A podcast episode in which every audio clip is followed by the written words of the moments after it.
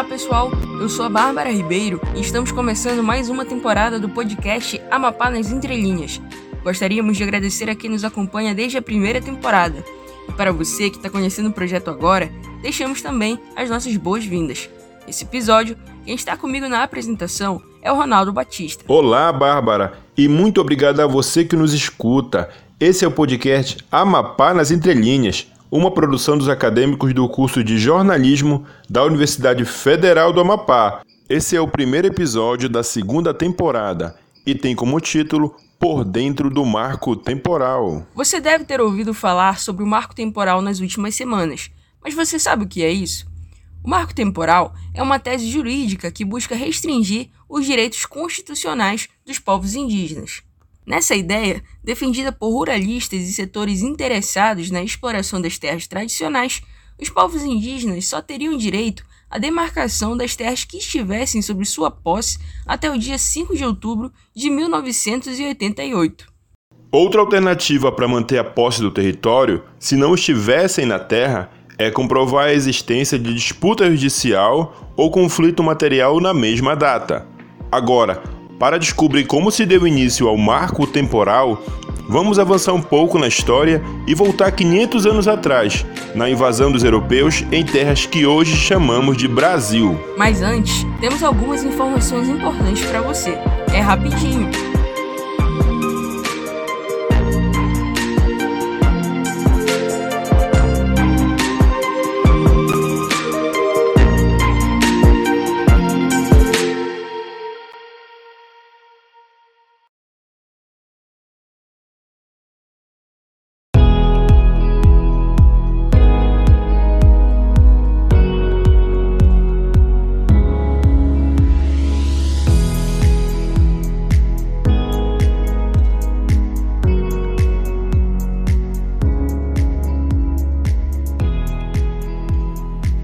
Mais de 5 mil indígenas de 117 povos marcharam rumo a Brasília.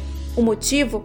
Pedir que o Supremo Tribunal Federal rejeite a tese do marco temporal. Essa é a maior mobilização indígena dos últimos anos, em defesa do direito à terra e pela vida. O marco temporal é um retrocesso histórico que traz inúmeras consequências aos povos indígenas do Brasil uma pauta preocupante e com muita razão. É um perigo não só para os indígenas, mas para toda a natureza brasileira.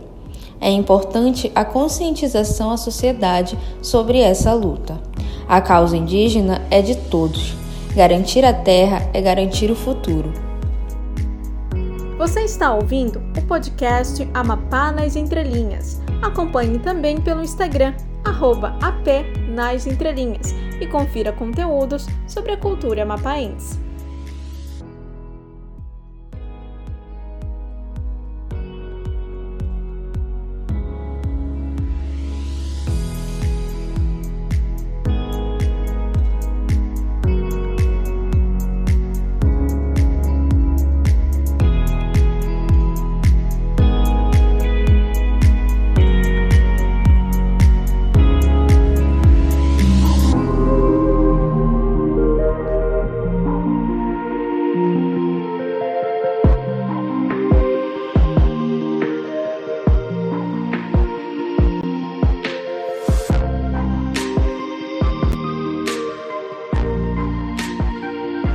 Já estamos de volta e vamos direto para uma linha do tempo para entender como tudo começou até chegar ao que está sendo enfrentado hoje na demarcação de terras.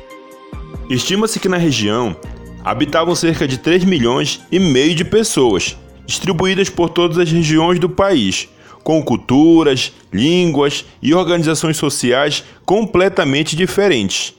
Acontece que durante esse período, esses povos foram dizimados, expulsos de suas terras e colocados em uma situação de subsistência. Avançando um pouco mais nessa linha do tempo, chegamos em 2009, quando o Supremo Tribunal Federal, que é responsável por julgar ações que ferem a Constituição, teve que resolver um conflito envolvendo indígenas e produtores de arroz, que disputavam pela terra indígena Raposa Serra do Sol, localizada no estado de Roraima. Ao final, os ministros que participaram do julgamento decidiram que a causa seria favorável aos povos indígenas, com a justificativa de que eles estavam no território quando a Constituição Federal havia sido promulgada, em 5 de outubro de 1988. Após essa decisão, outros casos semelhantes foram julgados da mesma maneira, dando início ao que hoje chamamos de marco temporal, que defende que apenas as terras que já estavam sob uso de indígenas em 5 de outubro de 1988 podem ser reivindicadas, descartando todos os fatores que fizeram parte da história dos povos indígenas durante a colonização. Em 2017, a Advocacia Geral da União declarou o seu entendimento a respeito do assunto e definiu que o resultado do caso da terra indígena Raposa Serra do Sol seria aplicado em qualquer outro caso similar, ou seja, o marco temporal entraria em vigor. Acontece que em 2019, mais um caso envolvendo a posse de terras indígenas entrou na pauta de julgamentos do Supremo Tribunal Federal. O processo em análise envolve as terras ocupadas pelo povo choclense em Santa Catarina, que em 1914, quando foram localizados, precisaram ser aldeados em uma pequena porção de terra às margens do rio Platê para impedir sua dizimação por colonizadores. Passados 10 anos, os Choclen haviam perdido a maior parte de sua população, restando apenas 100 pessoas. Esse processo de apagamento do povo foi intensificado pela construção da Barragem Norte, que retirou uma área utilizada para a agricultura e inundou 95% da área cultivável, assim como a ação de grileiros. Como solução, a FUNAI iniciou um processo para criar uma terra indígena, que uniria os Choclengues e mais povos na região, o processo estava parado desde 2003, devido a ações na justiça, e retornou a julgamento recentemente. O caso será decisivo para definir o futuro das terras indígenas do país, pois foi definido pelo ministro do Supremo Tribunal Federal Alexandre de Moraes que a ação que envolve a etnia em Santa Catarina deve servir a todos os casos do tipo. Como se não bastasse os povos indígenas terem suas terras invadidas pelos portugueses, agora correm o risco de ficar sem elas mais uma vez. Agora, imagina você ser retirado à força de sua casa e perder tudo que construiu. É revoltante, não é mesmo? E neste caso, não é diferente. Isso mesmo, Bárbara. A revolta é grande, tanto que já houve diversas manifestações. Uma delas ocorreu no dia 10 de setembro, com a segunda Marcha Nacional das Mulheres Indígenas, que reuniu mais de 5 mil mulheres de todos os biomas e de 172 povos indígenas originários do Brasil. No dia anterior, dia 9 de setembro, essas mesmas mulheres acompanharam o voto do ministro do Supremo Tribunal Federal, Edson Fachin, sobre o caso do marco temporal. O voto do ministro foi favorável aos povos indígenas. Sem sombra de dúvidas, esse movimento foi importante e trouxe um certo alívio para os povos indígenas. Simone Caripuna, que faz parte da coordenação da articulação dos povos e organizações indígenas do Amapá e norte do Pará, Apoiamp, esteve presente e, em entrevista a um portal de notícias, relatou que a emoção era muito forte e que todas estavam muito emocionadas. Lembrando que os povos indígenas estão participando diretamente do julgamento, afinal, as consequências das decisões do STF podem afetar todos os povos existentes no Brasil. O relator do caso, o ministro Edson Fachin, defendeu a ampla participação de todos os setores interessados no tema, o que inclui entidades e órgãos com interesse e conhecimento. Vale destacar ainda que o interesse não é somente em manter a terra indígena, mas também as questões ambientais e climáticas, já que os próprios indígenas resfriam a superfície e influenciam as circulações atmosférica e oceânica globais, ajudando a baixar a temperatura do planeta, por exemplo. A substituição das florestas para o cultivo de pastagens ou culturas agrícolas resulta em um aumento da temperatura regional de 6,4 graus centígrados e 4,2 graus centígrados, respectivamente. Como consequência, ocorre uma variação no ciclo hídrico regional, que coloca em risco a qualidade de vida, a agricultura e a pecuária. Após manifestos e início da votação do marco temporal na STF, a votação foi suspensa com placar de 1 a 1 no dia 15 de setembro de 2021. Atualmente, segue sem data para retomada. Se o placar for favorável ao marco temporal, acabará por legalizar as ações de apoderamento fraudulentas e violações ocorridas no passado contra os povos originários. Nesse caso, se pode prever uma enxurrada de outras decisões anulando demarcações, com o consequente surgimento de conflitos em regiões pacificadas e o acirramento dos conflitos em áreas já deflagradas. Por outro lado, caso o STF reafirme o caráter originário dos direitos indígenas e, portanto, rejeite definitivamente a tese do marco temporal, centenas de conflitos em todo o país terão um caminho aberto para sua solução, assim como dezenas de processos judiciais poderão ser imediatamente resolvidos. Mas é importante deixar aqui que os povos indígenas possuem seus direitos originários sobre as terras que ocupam assegurados na Constituição brasileira sendo inclusive uma cláusula pétrea. Para explicar melhor sobre a situação e os direitos dos povos indígenas, trouxemos a professora a doutora Ivânia Neves. Na Constituição existem cláusulas pétreas. Eu não sei se vocês já ouviram falar disso. Cláusulas pétreas da Constituição são leis que não podem ser modificadas. Para modificar as cláusulas as cláusulas pétreas da Constituição, tem que fazer uma nova Constituição. Isso está escrito no texto da Constituição de 1988. Aí, quais são as cláusulas pétreas da Constituição brasileira? Além do voto, um direito político que é especificado no artigo 14, também são considerados como cláusulas pétreas da Constituição os direitos e garantias individuais. E aí a gente chega nos direitos indígenas. No outro fragmento, logo que vem aí, eu destaquei como está escrito na Constituição.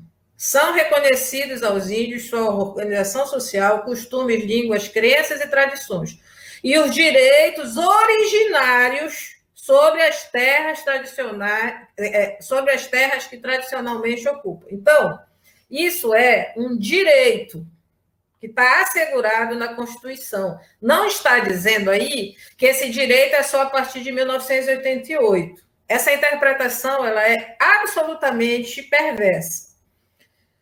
E é cláusula pétrea. Ninguém pode mexer nos direitos, a não ser que se faça uma nova Constituição.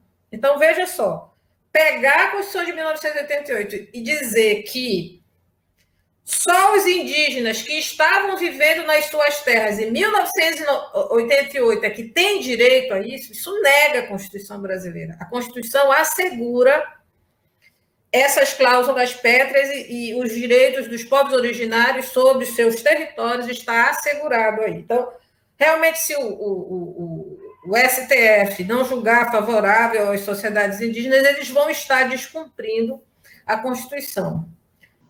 Agora vamos conversar com Bruna Caripuna, do Oiapoque. Vamos conversar um pouco sobre os impactos do marco temporal, em especial para o povo indígena do Oiapoque. Bruna, primeiro gostaria que você falasse um pouco sobre você.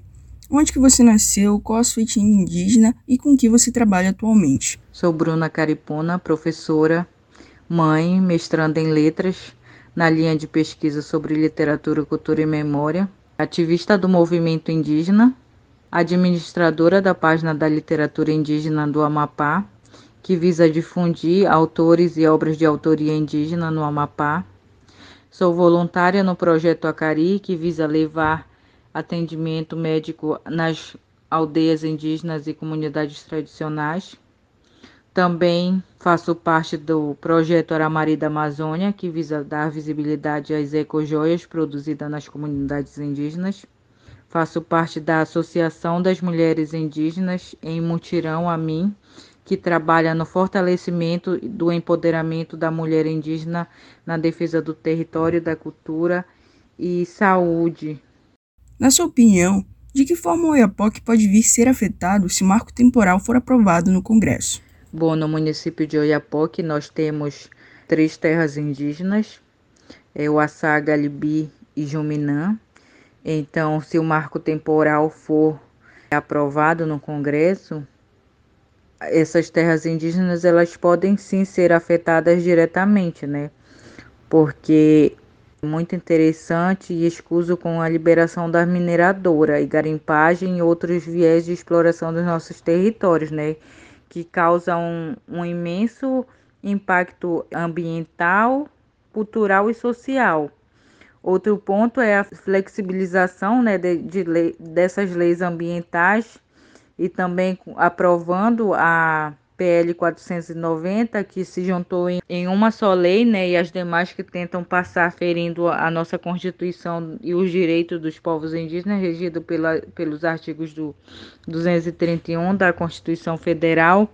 Não podemos deixar de falar do incentivo a essas explorações, ataques às lideranças no decorrer do processo de votação dessas desastrosas propostas vindas de bancadas ruralistas e evangélicas.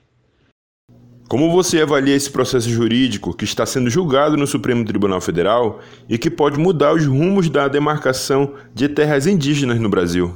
Povos indígenas eles são muito resistentes, né? E eles vêm trabalhando, resistindo com muita sabedoria, mostrando aos jurídicos que a APL é um, um genocídio aos povos indígenas, que eles têm o dever de cumprir o que rege a nossa Constituição sobre os povos indígenas. Porém, é, como nós sabemos, nem tudo funciona dessa maneira e que tudo é movido por viés políticos, né?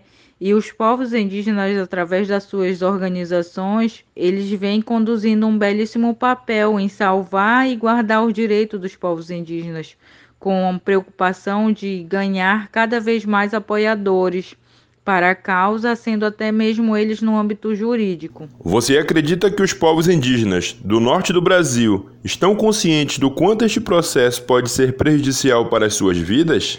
Então, eu acredito que muitas das nossas nossos povos indígenas do, do Amapá e norte do Pará, ou até mesmo do norte, eles não tinham uma consciência tão grande antes de acontecer essa grande mobilização que nos levou até Brasília na luta pela vida. Então, a partir do momento que retornamos é, desse acampamento para as nossas comunidades e aí lá tivemos várias conversas, várias reuniões com nossos parentes indígenas e colocamos para eles sobre o que que era o marco temporal e o que que isso podia prejudicar nossas terras indígenas. Hoje, hoje eles já têm um, um um outro olhar em relação a isso, né? Que precisamos estar junto para defender os nossos direitos e a garantia deles, então, hoje eles têm uma grande preocupação em relação a isso, né? Que a aprovação desse marco temporal pode sim vir afetar diretamente as nossas vidas. E é com essa entrevista que encerramos o primeiro episódio da segunda temporada do podcast Amapá nas Entrelinhas, uma produção de Bárbara Ribeiro, Beatriz Viegas, Heloísa Milena, Andrew Rodrigues, Jamile de Paula, Josiaga de Oliveira, Mayra Carvalho e Ronaldo Batista. Apresentação: Bárbara Ribeiro e Ronaldo Batista. Direção: Jamile de Paula. Orientação do professor doutor Maurício Correia. Edição final: Mária Carvalho e José Eduardo Lima. O Amapá nas Entrelinhas também está no Instagram. Siga arroba apenas entrelinhas e confira conteúdos incríveis sobre a cultura amapaense. Até a próxima!